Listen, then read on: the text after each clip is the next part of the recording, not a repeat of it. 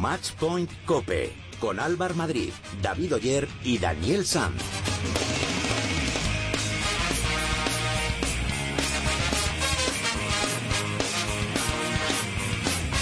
Muy buenas, ¿qué tal? ¿Cómo estáis? Bienvenidos al programa especializado en tenis y en padel de cope.es. Bienvenidos al vigésimo capítulo de Matchpoint Cope. Esta semana ha comenzado el Master 1000 de Indian Wells con mucha representación española. En estas primeras rondas ya ha habido alguna sorpresa que otra, como la derrota de Babrinka ante Hase. En unos minutos repasaremos todos los resultados. Pero uno de los momentos de la semana, sin duda, fue el recibimiento que le dedicó la pista central de Indian Wells a Serena Williams después de 14 años sin participar en el torneo por los abucheos y cánticos racistas que recibió en su última participación.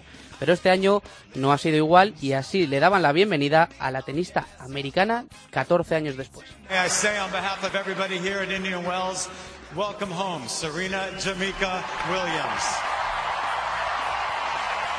En unos minutos, junto a Daniel Sanz, recordaremos cómo fue aquella historia. En el programa de hoy vamos a charlar con un ex número uno del ranking ATP, ganador de Roland Garros en 1998 y de la Copa Davis en 2004. Hablaremos con Carlos Moyá, aprovechando que se cumplen 16 años de su número uno. En pádel esta semana se ha celebrado el Campeonato de España por equipos. Luego repasaremos todos los resultados. Os recordamos que cada semana ponemos una pregunta en nuestras redes sociales para que vosotros también forméis parte del programa. Estamos en Twitter como arroba matchpointcope y en Facebook nos podréis encontrar en facebook.com barra matchpointcope. Pero ahora vamos a repasar todo lo que ha pasado esta semana con la ayuda de David Oyer.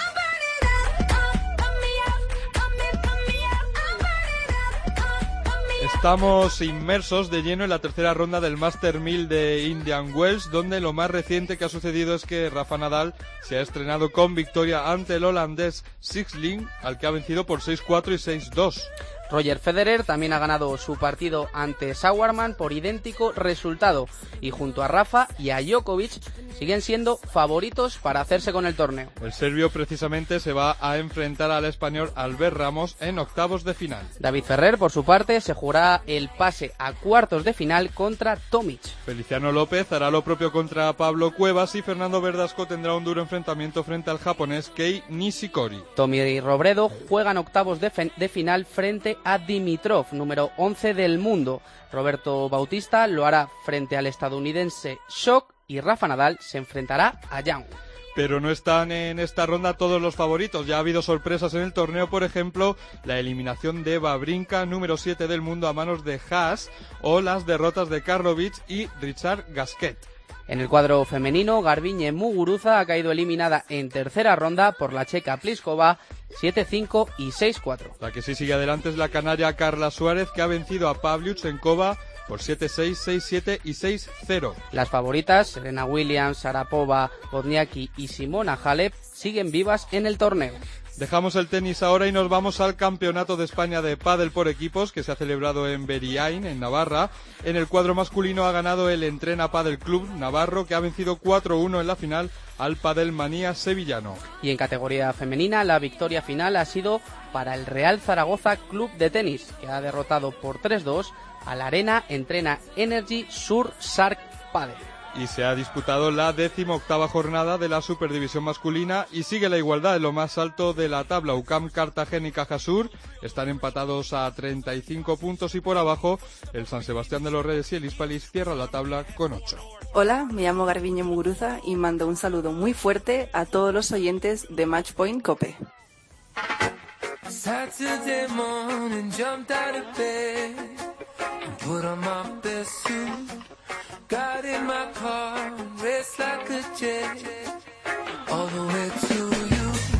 Para hablar del estado de forma de nuestros tenistas, vamos a charlar con uno de los tenistas más laureados de nuestro país.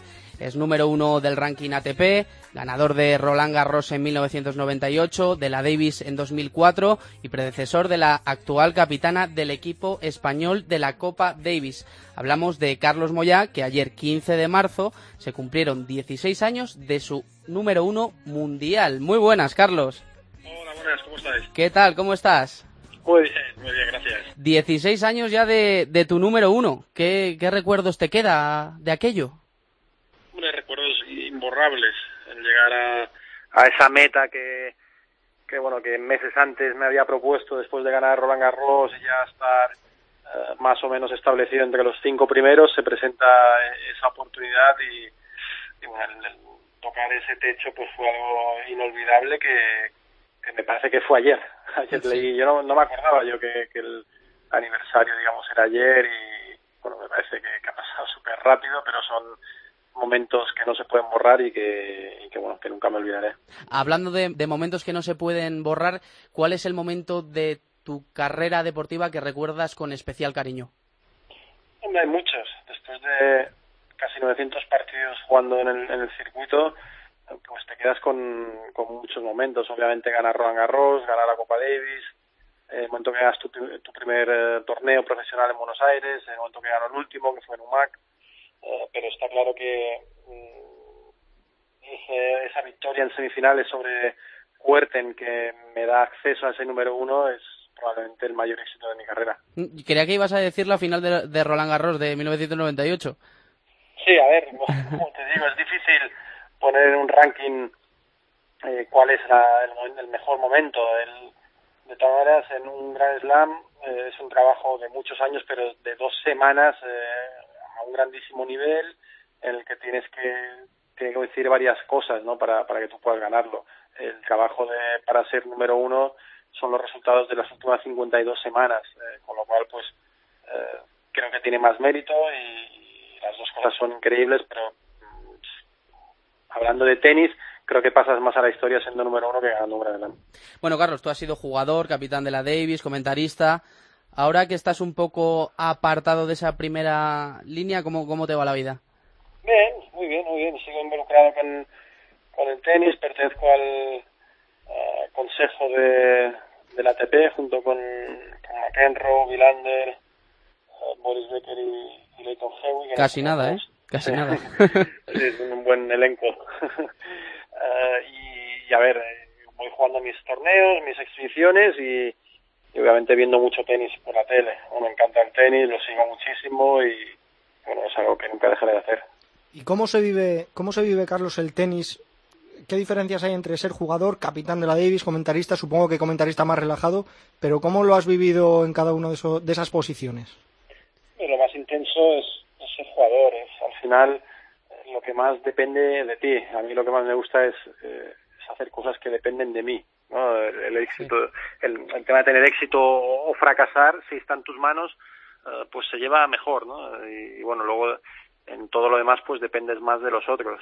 Eh, me encantó ser capitán de Copa Davis durante las dos semanas de competición. Es algo eh, muy distinto a lo que sueles vivir en cualquier eh, otra competición.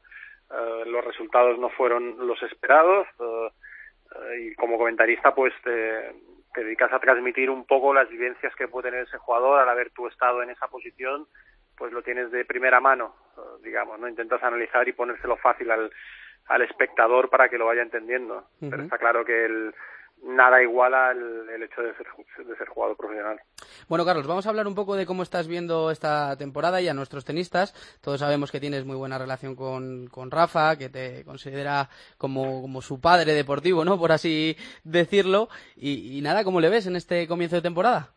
Bien, mm, no es fácil volver después de las lesiones que, que tuvo el- a finales de, bueno, la segunda parte del 2014, y- pero poco a poco yo creo que está volviendo a, a la senda del triunfo. Ha ganado el último torneo que, que jugó, que fue en Buenos Aires, aunque la gente diga que no es un torneo de primer nivel, eh, está claro que a lo mejor para él eh, pues eh, no es un gran slam, pero sí que ganar un torneo, sea de la, categoría, de la categoría que sea, es muy difícil y te da mucha confianza el hecho de conseguirlo. Entonces, en ese aspecto, creo que poco a poco va a ir recobrando esa confianza y, y si tiene un año no muy tocado por las lesiones, eh, yo creo que puede ser un grandísimo año.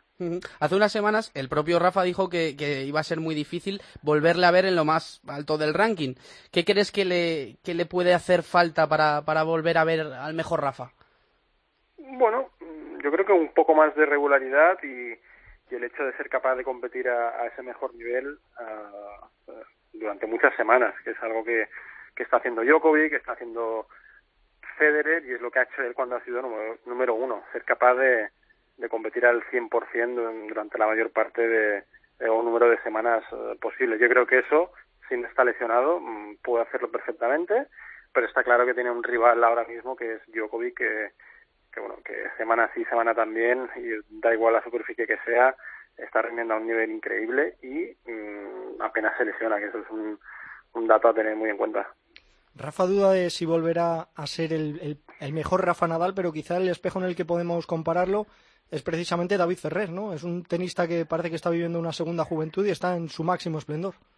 Sí, la temporada que está llevando David Ferrer es increíble, con tres victorias de cuatro torneos jugados. Es un caso distinto. Yo creo que em, lo que más perjudica a un jugador es eh, son los parones eh, por la lesión, ¿no? Por lo que ello conlleva, eh, tienes dudas sobre tu estado, sobre tu cuerpo, te quita la, el ritmo de competición y eso es algo que, eh, David no ha sufrido estos últimos años y eso es muy, mérito suyo. La verdad sí, sí que es verdad que el año pasado quizás no fue su mejor año, aunque estuvo, eh, terminó el 10 del mundo si no me equivoco, pero el hecho de cambiar de entrenador, coger a alguien que le conoce bien, te hace ver que, que las ha renovado las energías y las ilusiones y le está funcionando muy bien y, creo que lo que está haciendo a principio de este año es algo increíble. Ya, ya como ha pasado un tiempo, te tengo, te tengo que preguntar por esto porque ¿cómo viviste tú toda la polémica y todo el ruido mediático que se formó cuando se nombró a, a Gala como tu sucesora, como capitana del equipo de la Copa Davis? Bueno, un poco apartado, ¿no? Ya que en ese momento pues yo decido que eh, que no voy a continuar y, lo que pasa después pues ya es algo que, al no estar yo involucrado mm, pues lo ves de, de una manera un, poco desde fuera ¿no? yo creo que mm, los jugadores no les gustó el, el, hecho de que no se preguntara no se les preguntara que, que lo supieran a través de la prensa etcétera no pero yo por mi parte no tengo nada que decir eh, fue un momento para mí que no fue fácil y y luego lo que pasa y a quien ponen pues ya no es un tema que, que yo tenga que eh, involucrarme en ello. Carlos, uno de los temas que más se habla eh, cuando llega la Davis es la disponibilidad de los jugadores. Quizá viendo la semana pasada el torneo de la, la, primera ronda de la Davis, Leo Mayer eh, lo dio todo por Argentina y se ha tenido que perder Indian Wells. Federer y Babrinka han renunciado. Quizás hay que comprender un poco más a, los tenistas, ¿no? Viendo, viendo los casos que se ven fuera, porque parece que, que solo se hace en España cuando un tenista dice que no a la Davis. No, se hace en todos los países y, y piensa que estamos hablando de, en España de jugadores que han ganado la Copa Davis tres veces. Entonces, eh, eh, hay que ponerse en la situación. Yo cuando, eh, ya lo dije, que en el momento en que son tantos los jugadores que, que por una razón u otra no están disponibles, ya no es un problema del jugador, sino del sistema. Y para mí la Davis no ha evolucionado. Eh, es muy emocionante verla, eh, sufrirla, vivirla desde casa o como espectador o como integrante técnico del equipo, pero mm, como jugador es algo que, eh, es duro y, bueno, luego pasa lo que, lo que ha pasado estos últimos años, no en España, sino en la mayoría de equipos que tienen jugadores en sus filas que ya la han ganado. Eh, Carlos, ¿cómo cambiarías tú el sistema, el circuito, para, para hacer más atractivo la Copa Davis y que los jugadores pues puedan ir sin estar pensando tanto pues eso en los torneos y eh, los torneos que, que, se les imponen en el calendario ATP? Bueno, yo creo que, que eso corresponde más a, a los jugadores que son los que de verdad están involucrados en, el calendario, en, en, que son los quienes lo sufren, ¿no? Y es un problema que se viene diciendo desde hace años. La mayoría de los torneos del circuito regular, digamos, del ATP han, van evolucionando, van escuchando a los jugadores, los van teniendo en cuenta. Yo lo que creo es que la, la Copa Davis no está haciendo eso. ¿no? Y cuando tú, uh, a ver, el hecho de tener tu competición más importante depende de, de, que los mejores jugadores la jueguen. Y la Copa Davis pues en eso no, no está poniendo, no está reparando en ello, digamos. Entonces, mm, yo creo que hay que sentarse, hay que escuchar a los jugadores y de lo que propongan, pues a lo mejor ni, ni lo que proponen los jugadores ni lo que propone la ITF, sino algo que se encuentre en el camino. Intermedio. Sí, exactamente, ya que si tú quieres que la Copa Davis tenga repercusión, pues tienes que intentar tener los mejores jugadores. Bueno, ¿y cómo ves la próxima eliminatoria eh, contra Rusia en junio, en pista cubierta y asfalto? Todas las eliminatorias que sean fuera de casa ya llevan un problema ah, añadido y, creo que esta no va a ser eh, una excepción. Eh, primero todo hay que ver qué jugadores van a estar disponibles. Si los mejores están disponibles y van a jugar, no hay duda que España ganará. Si no es el caso, pues se va a sufrir. Rusia es un equipo bastante duro como para no ir con los mejores y, y si ellos sí que juegan con sus mejores jugadores, va a ser una eliminatoria complicada. Bueno, ya para, para acabar, Carlos, tú que eres muy futbolero, ya para desengrasar un poquito esta charla de tenis y culé reconocido también, que te vemos en tertulias y has pasado por aquí por, por el partido de las 12 alguna vez, ¿cómo, ¿cómo ves el clásico del domingo? ¿A quién ves favorito? Pues veo ligeramente favorito al Barcelona. Han cambiado un poco las tornas estas últimas semanas. Hace, me llegas a preguntar hace un mes, un mes y medio, creo que no había duda de que eh, dudas de que el Madrid llegaba mejor. Pero esto es el deporte y la confianza mm, significa muchísimo. Por no se sabe qué razón, el Madrid ha bajado los brazos un poco, no está al mismo nivel que hace un par de meses y el Barça, por otra parte, pues ha recuperado su mejor Messi, están con confianza, están ganando muchos partidos nunca se sabe en un partido de estas características qué puede pasar, pero yo veo ligeramente ahora mismo favorito a Barcelona. ¿Y una porra? ¿Un resultado? Eh, 3-1. 3-1. Venga, te, la- te la apuntamos aquí en la, en la porra de aquí de la redacción de Deportes de Cope, ¿eh? Muy bien, perfecto. bueno, Carlos, que muchísimas gracias por atendernos, que ha sido un placer eh, charlar contigo y que te vaya estupendamente en la vida y en esta nueva etapa un poquito menos ligado al tenis, pero pendiente de él también. Muy bien, perfecto, que vaya bien. Gracias. Un abrazo. Hasta luego.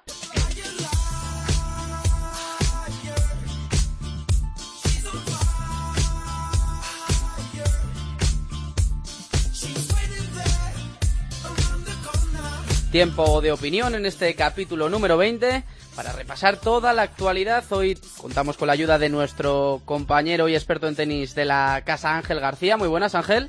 Hola chicos, ¿qué tal? Y también está con nosotros Antonio Arena, redactor de Tennis Topic. Muy buenas, Antonio. ¿Qué tal? ¿Cómo estamos? Muy bien. Bueno, lo primero, eh, preguntaros por el este debut de, de Rafa en Indian Wells. ¿Cómo lo habéis visto? Bueno, pues intratable. Eh, la verdad que ver las cifras al servicio, que a pesar de solo conectar creo que un 52% de, de primeros saques, ser capaz de ganar el 84% de los puntos, es decir, ceder solo una bola de break, salvarla. Eh, bueno, es cierto que enfrente tenía un jugador de, de poco nivel como, como Igor Sisling, eh, hundido en el entre el 100 y el 200 del mundo, creo que está al 134, pues bueno, eh, sí que necesitaba un partido así, lo mismo que dijimos en Buenos Aires, empezar a ganar a, a rivales tan, tan hundidos con autoridad y no las derrotas que ha venido cosechando desde Wimbledon hasta aquí con, con ese tipo de rivales y, y a partir de ahí, pues bueno, eh, él sabe que para ganar en pista dura necesita el revés a dos manos y necesita el saque. Si funcionan ambos golpes, crecen sus opciones. Antonio. Pues sí, la verdad es que el duelo contra Igor Siglin, la mejor noticia que nos deja es que duró una hora y doce minutos, que no supuso un gran desgaste físico para Rafa, que va a empezar a coger un rodaje muy bueno y que yo creo que va a confirmarse con el segundo partido ante el estadounidense Donald Young que si bien es cierto le va a poner en algunos apuros, yo creo que, bueno, no va a suponer un, un grave escollo para Rafa y por lo tanto tener dos partidos para coger algo de carrería siempre es bueno. El resto de españoles apenas van a poder tener o acoger esa carrerilla, porque ya David Ferrer tuvo un escollo muy complicado contra Iván Dodig, porque Tommy Robredo, Fernando Verdasco, Albert Ramos y Feliciano López ya tienen duelos durísimos en la siguiente ronda y yo creo que esa es la mejor noticia para Rafa, que tiene una segunda oportunidad en la siguiente ronda para seguir cogiendo rodaje en su juego.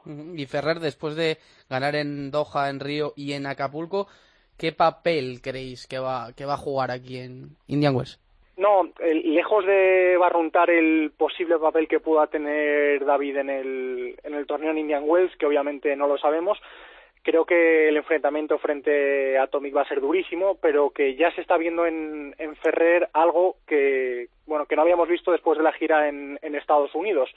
ha conseguido tres títulos y gran parte de la culpa la tiene su físico. Él ha cambiado toda la dinámica, todo el trabajo, toda la manera de, de enfocar el, el físico, eh, algo que no había tenido durante toda su carrera y creo que el hecho de tener a su preparador físico allí con él en Indian Wells y también después en Miami para él está siendo importantísimo. Yo creo que esa faceta que no digo que David hubiera hubiera olvidado, que obviamente no la no ha olvidado nunca, simplemente que él se ha dado cuenta que con la edad que tiene, con la exigencia que tiene, él requería de algo adicional y eso lo ha cambiado ya. Yo, la verdad que eh, David no me cuesta reconocerlo, es mi tenista favorito, pero no me esperaba el año que está haciendo. Eh, creo que está volviendo a ser el, el Ferrer de, de 2012, de, de 2013 y, y yo no lo esperaba después de, un 2014 un poco dubitativo en el que solo gana un título. Eh, yo creo que vuelve a estar con los mejores, que vuelve a pelear de tú a tú, que ya le gana partidos aquí Nishikori, que que ya eh, partidos apretados como el del otro día no caen del lado del rival, sino, sino que caen del suyo, a pesar de tener un, un 5-2 en contra, un 5-3 en contra en el, en el tiebreak definitivo. Eh, yo creo que eso, más que incluso físico, que es importante por supuesto, se llama confianza. Y es la confianza que le ha dado Paco Fogués, que le ha dado su hermano, que le ha dado volver a trabajar con su gente y, sentirse a gusto. Eh, no sé qué chip cambió en la cabeza de Ferrer con, con la ausencia de, de Javi Piles y luego con la llegada de, de Altur, pero, pero desde luego ese chip sí que lo ha vuelto a encontrar Paco Fogués y, y, está funcionando a las mismas maravillas. A mí, sorprendido. Yo no esperaba este Ferrer de 2015. Mm, bueno, para sorpresa, la derrota de Babrinka. ¿Cómo, cómo visteis el partido del suizo? Sí, es que al final es lo mismo con, con Babrinka que decimos siempre. Es un tenista muy regular. Yo sigo sin verle. La gente le quiere situar a la altura de, de, de, de, los grandes, aunque Murray se ha caído un poco, pero bueno, a la altura de, de, de Djokovic, de Federer, de, Nadal, y yo sigo diciendo que para mí la gran alternativa a esos tenistas es un jugador mucho más regular como Kei Nishikori, o incluso un Milo Raonic, porque yo creo que Babrinka tiene todo el tenis del mundo, pero lo tiene a cuenta gotas. El ejemplo más claro es el año pasado, que salvo Australia y Monte Carlo, en el resto de torneos no, no hizo prácticamente nada, y bueno, que va pegando petardazos de estos, que ese era el gran mérito, viniendo a hablar como venimos de hablar de, de, David Ferrer, ese era el gran mérito de Ferrer, que te perdía contra Djokovic contra Nadal porque tenía que perder, te perdía, pero luego no te pegaba ningún petardazo claro. de estos de primeras rondas y demás. Claro. Es un poco lo que creo que le pasaba a Andy Murray hace cuatro o cinco años, es decir, Murray era un jugador muy talentoso, que hacía buenos resultados en, en los Grand Slam, pero que luego en los Master 1000 tú sabías que en 2-3 iba a caer en, en, primera o segunda ronda y que evidentemente no iba, no iba a rendir igual de bien en, en la gira tierra batida. Yo sigo creyendo que no es un jugador tan irregular como dice Ángel, pero que todavía, entre comillas, se permite algún desliz de este tipo. Ahora mismo es el número 7 del mundo. Es verdad que todos los puntos que atesora es gracias a lo cosechado en Grand Slam y en citas, obviamente eh, tan importantes como, como la de Monte Carlo del, del año pasado, pero también es verdad que este es un torneo en el que pudimos haber visto muchas sorpresas en la ronda anterior es que Dimitrov también estuvo, estuvo al, al, borde del precipicio. Es que el propio David Ferrer pudo haber perdido perfectamente su partido contra Iván Dodi. Es decir, que. Sí, pero con una diferencia. Tú puedes perder contra Kyrgios, que viene pegando fuerte, que ha hecho la Australia que ha hecho, pero tú no puedes perder con Robin Hasse. Si, si quieres aspirar de verdad a mantenerte en el top 5 y a, y a pelear de tú a tú con los grandes, no puedes perder con Robin Hasse. Hemos visto a Rafa Nadal perdiendo contra Borna Koric, perdiendo contra Michael sí, Vero. No, lo mismo. ¿Y qué, Nadal, ¿Y qué Nadal era ese? Un Nadal que, que, que apuntaba casi a salir del top 10 y seguía haciendo esos, esos resultados ante tenistas fuera del top 100 incluso. Bueno, pero, pero es distinto eh, tener algún desliz a ser un tenista irregular. Creo que son cosas diferentes. Y yo creo que, que, que Stan Babrinka, después del último año y medio, dos años que lleva, ya hay que empezar a ubicarle en, en, otro estatus. Eh, efectivamente, para mí no es el estatus del, top 4, pero sí que está a la altura del, del, resto de jugadores, pues ya no incluso a Milo Raoni, pero eh, Kenny Sicori, Tomás Verdic, Stan Babrinka, quizás son un tridente de jugadores que ya se manejan siempre, habitualmente, en los cuartos de final de los grandes torneos. Eh, quería también conocer vuestra opinión sobre el tema de, de, Serena Williams, esa ovación y ese trato que, que recibió en el, en el, primer partido que jugó contra Nicolescu después de estar 14 años sin pisar eh, pistas californianas. Sí, es una historia que contamos hace tiempo en, en Tennis Topic, por si la gente no la conoce, viene de de bueno de unos gritos racistas que en un partido eh, hace muchos años, hace esos 14 años que tú dices, y que ya interpretó eh, como que eran motivo suficiente para castigar a siempre, de siempre al torneo de Indian Wells y castigar a todo el público californiano y no volver a, a jugar allí. Eh, al final ella, entre otras cosas, viendo la película de, de Mandela, eh, la película de, de John Carlin, eh, de Invictus, eh, reaccionó y vio que era un error, que, que, tenía que volver a estar con su público. Y hombre, todo lo que sea solucionar viejas cuitas y, y odios tan enraizados, pues muchísimo mejor. Eh, es una tenista que no deja de ser norteamericana, Indian West no deja de ser para muchos junto a Miami, pues el quinto grande o como lo quieras llamar, y por eso es un Master 1000 de, de 10 días y con un cuadro tan grande. Y hombre, eh, que Serena Williams juegue un torneo de casa, me imagino que para los estadounidenses será muy importante, porque no en vano, y más como está el tenis masculino estadounidense, eh, vende mucho más que los chicos. Eh, por tanto, y ahí entrará la, la, faceta de Antonio, que la conoce bastante mejor, para el torneo de Indian West, la mejor noticia que le podían dar. Sí. Yo tenía un poco de dudas. Tenía un poco de dudas porque me habían contado en las últimas semanas que la gente, el público, algún sector del, del público, todavía no había hecho las paces con Serena Williams. Creen que lo que sucedió hace 14 años eh, sucedió por culpa de unos muy pocos y que ella había tomado una venganza eh, demasiado grande. Y cierta parte del público de Indian Wells no tenía muy claro cómo iba a recibir a una jugadora que le había dado la espalda al torneo casi una quincena de años. Por eso, eh, cuando saltó a la pista y, y, empecé a ver los aplausos y la ovación, me quedé muy tranquilo, porque si llega a haber algún abucheo, yo estoy convencido de que en ese momento Serena Williams se da la vuelta, eh, y, se va. se da la vuelta y se va. Eso o hace como lo que sucedió hace 14 años, que al día siguiente no comparece en, en su partido. Uh -huh. eh, efectivamente, es una gran noticia para Serena Williams, para el torneo de Indian Wells y sobre todo para el, para el tenis haber olvidado este tipo de, de situaciones que ojalá no dejen de ser una, una anécdota ya en el olvido. Antes de despediros, me voy a permitir la licencia de, de recomendar a, los oyentes que lean el artículo que ha escrito hoy eh, Ángel en, en Tennis Topic sobre, sobre Azarenka, que me ha gustado mucho y en tennistopic.com lo, lo pueden lea, leer, pero me gustaría que, que Ángel nos hicieras un poco de spoiler de ese, de ese artículo. No, bueno, son, son pues los de, típicos perfiles que hacemos en Tennis Topic en el que contamos cosas un poco más desconocidas de los tenistas. En este caso le tocaba a, Victoria Zarenka, la tenista de Wilson, y, bueno, pues nada, pues hemos contado cómo empezó a jugar al tenis, que a los siete años eh, su madre, que es profesora de tenis, la tenía que llevar a la academia porque no podía dejarla con nadie más, y la regaló una raqueta y una pelota para que se pusiese a dar eh, pelotazos contra una pared. Y resulta que la chica se enganchó de tal forma que hasta las once de la noche no había forma de sacarla de de la pared y bueno, cuenta ya también que, que luego jugar en la pista sí que le daba un poco de miedo, pero que al final se fue adaptando y, y bueno, es como pasó de aquella pared o de jugar con, con un sofá haciendo de red en casa contra su abuelo a ganar dos Grand Slam, a ser la número uno del mundo y a convertirse en la, en la tenista que se ha convertido. Para que vea todo el mundo también un poco de dónde salen estos tenistas que sí, que a día de hoy son, se les ve muy inalcanzables y, y muy estrellas, pero que salieron de donde salimos todos y de empezar a jugar un deporte con ilusión y y sin grandes expectativas hasta que te das cuenta que, que sí que vale para ello. En tenistopic.com lo pueden leer. Ángel, Antonio, un placer hablar con, con vosotros, como siempre. ¿eh? Un abrazo fuerte. Un abrazo. Gracias. Un abrazo, chao.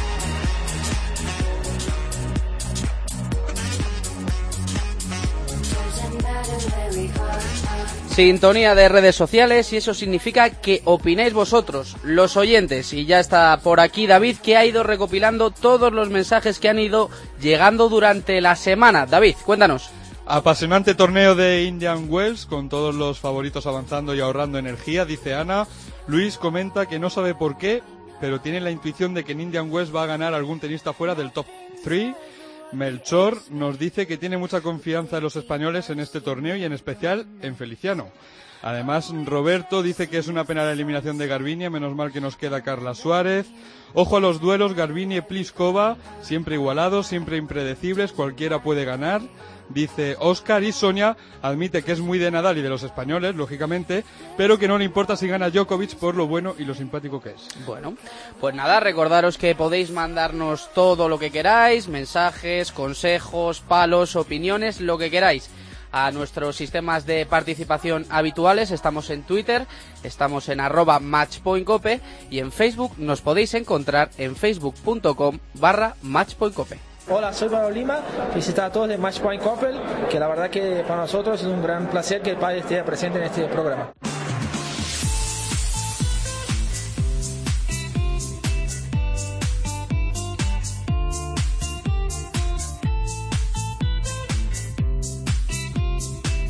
Ya está Dani por aquí otra vez y a ver qué historia curiosa nos va a contar hoy. Dani, tú dirás. Bueno, pues hoy traigo una historia pelín escabrosa, pero con final feliz. El regreso de la gran protagonista esta semana en Indian Wells, el regreso a tierras californianas de Serena Williams. Vamos.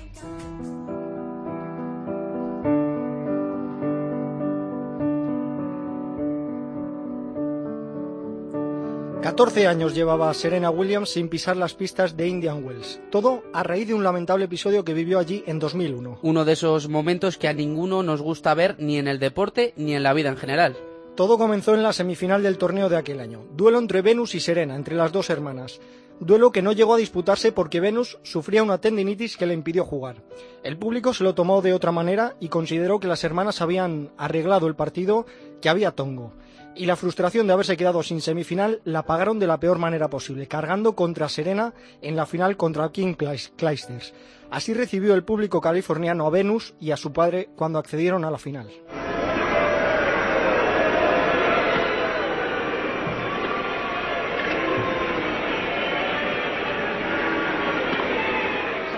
Pitos, abucheos y por el camino ruidos e insultos racistas que se repitieron durante el partido. Serena quién sabe si afectada por esa situación, perdió los siete primeros puntos de esa final, pero finalmente se repuso y logró levantar el título. Un título agridulce, porque poca felicitación y poco calor recibió del público, más bien todo lo contrario.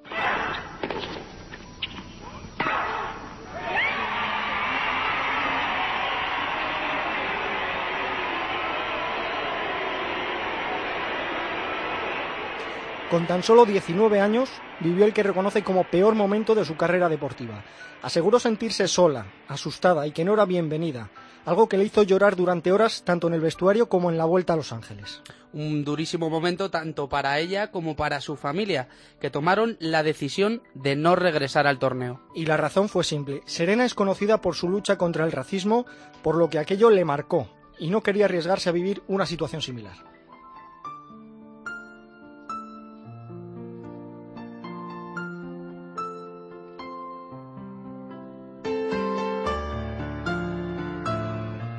14 años después, Serena sorprendía anunciando hace un mes que decidía regresar a Indian Wells. Ya no es aquella joven de 19 años que tan solo había ganado un Grand Slam, ahora es una leyenda viva que tiene 19 grandes títulos. Ya no tiene nada que demostrar y esa es una de las razones por las que decidió volver. Así anunciaba la número uno del mundo su regreso al torneo californiano. Hola a todos, soy Serena. Como habréis escuchado, en unas semanas volveré a jugar en Indian Wells. Este torneo tiene un lugar muy especial en mi corazón. Es donde gané mi primer partido profesional, pero también donde perdí mi paz interior. Durante mucho tiempo no pude imaginarme revivir uno de los momentos más oscuros de mi carrera, pero no puedo dejar que un único y desafortunado incidente empañe los grandes recuerdos que mi familia tiene aquí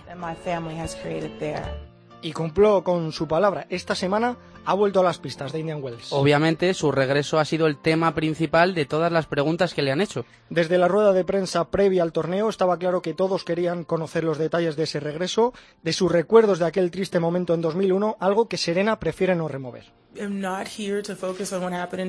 No estoy aquí para centrar el tema en lo que pasó en 2001. Solo puedo decir que era un adolescente y que siempre he tenido una tremenda integridad profesional hasta hoy. Así que es lo único que diré al respecto. La número uno asegura que siempre pensó que no volvería a pisar Indian Wells, que su historia con este torneo acabó en aquella final contra Clijsters, pero 14 años después simplemente sintió que era el momento de cerrar aquello. Bueno, era una gran oportunidad para mí. Simplemente sentí que ya era hora. No era una cosa que digas, debo volver, debo volver en 2015. Solo era más o menos que había llegado el momento. Yo lo sentía, era el momento adecuado para volver y hacerlo lo mejor que pueda aquí otra vez. Una decisión que fue difícil y que reconoce no dependió de ella únicamente. Su requisito para volver era que su familia, tan afectada como ella por aquello que ocurrió, también quisiera su regreso. I feel if uh, she didn't support me, I wouldn't be here. She 100% supports me and Sentía que si mi hermana no me apoyaba, no estaría aquí, pero me apoya al 100% y está feliz de que esté aquí. Incluso me animó a venir. Cuando se lo dijo a mi madre, estaba muy nerviosa sobre lo que me diría. Me dijo, voy a estar aquí, voy a apoyarte en lo que necesites. Con mi padre fue un momento muy emotivo. Le dije, creo que debo de volver, pero no lo haré si tú no quieres. Y me respondió, sería un gran error si no vuelves.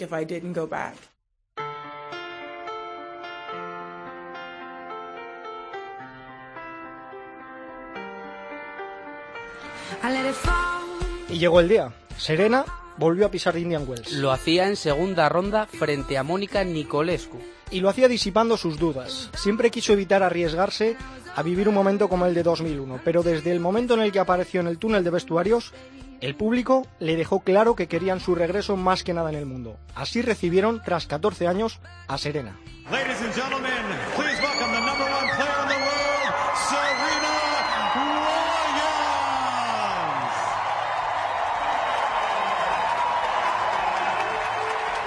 Serena salió en medio de esta tremenda ovación que escuchamos, yendo directa hacia su silla a prepararse, conteniendo las lágrimas como podía, algo que su madre en la grada no lograba conseguir. Era el reencuentro, era el perdón sin palabras. La americana cumplió con los pronósticos y venció a Nicolescu. Y tras el partido a pie de pista, el torneo y el público volvieron a demostrarle su agradecimiento, dándole la bienvenida a casa para que nunca más se sintiera en el desierto californiano sola y asustada. Welcome home, Serena Jamaica Williams. Sin duda un emotivo encuentro y reencuentro entre la jugadora y el público californiano. Serena emocionada agradeció así el calor que esta vez sí le brindaron antes y después de la victoria. Muchas gracias. Es genial poder volver a caminar por aquí. Me produce unos sentimientos maravillosos. Han ido a más a medida que venía y me preparaba en la pista. Me venían grandes recuerdos. Gracias, muchas gracias.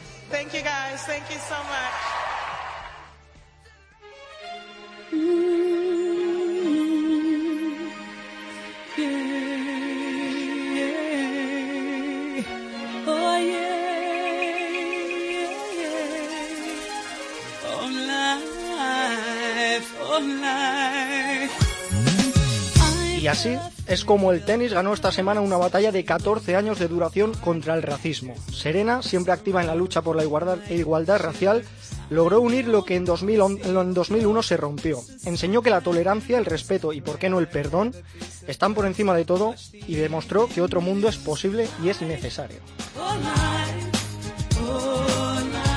Gran historia, Dani, con un mal comienzo, pero con final feliz. De los que nos gustan a nosotros. Nos vamos, Hernández. Si te arrancan al niño que llevamos por dentro, si te quitan la teta y te cambian de cuento, no te tragues la pena porque no estamos muertos. David, antes de irnos, ¿qué tenemos para la próxima semana? Bueno, esta semana nos queda la emoción del desenlace del Master 1000 de Indian Wells. Seguiremos muy atentos todo lo que ocurra allí. Deseamos mucha suerte a nuestros tenistas, a los españoles y el próximo fin de semana se jugará la decimonovena jornada de la Superdivisión masculina de tenis de mesa. Muchas gracias, David. Un abrazo. Bueno, y hoy nos despedimos con la canción Llegaremos a tiempo de Rosana, una de las canciones favoritas del jugador del circuito profesional de pádel Sancho Gutiérrez. Hace unos años, cuando mi segundo año en España, me hicieron un homenaje en mi ciudad y salieron familiares míos hablando, mi hermano, mi sobrino y uno de mis mejores amigos. Y el tema del video era, era este tema, entonces me quedó muy marcado. Tengo miedo que se rompa la esperanza. Pues hasta aquí ha llegado este capítulo número 20 de Matchpoint Cope. Muchas gracias por estar ahí. En la técnica ha estado José Antonio Hernández. Y nada, que volvemos el próximo lunes a disfrutar del tenis y del pádel. No te rindas, no te sientes a esperar.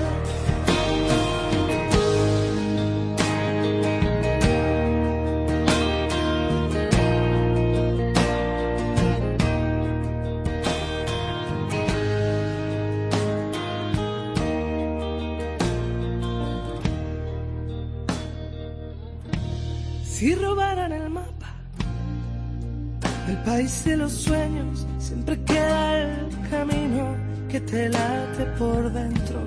Si te caes, te levantas, si te arrimas, te espero.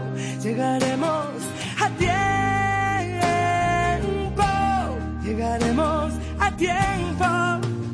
Mejor lento que parado, desabrocha el corazón. No permitas que te anude la imaginación. No te quedes aguardando a que pinte la ocasión. Que la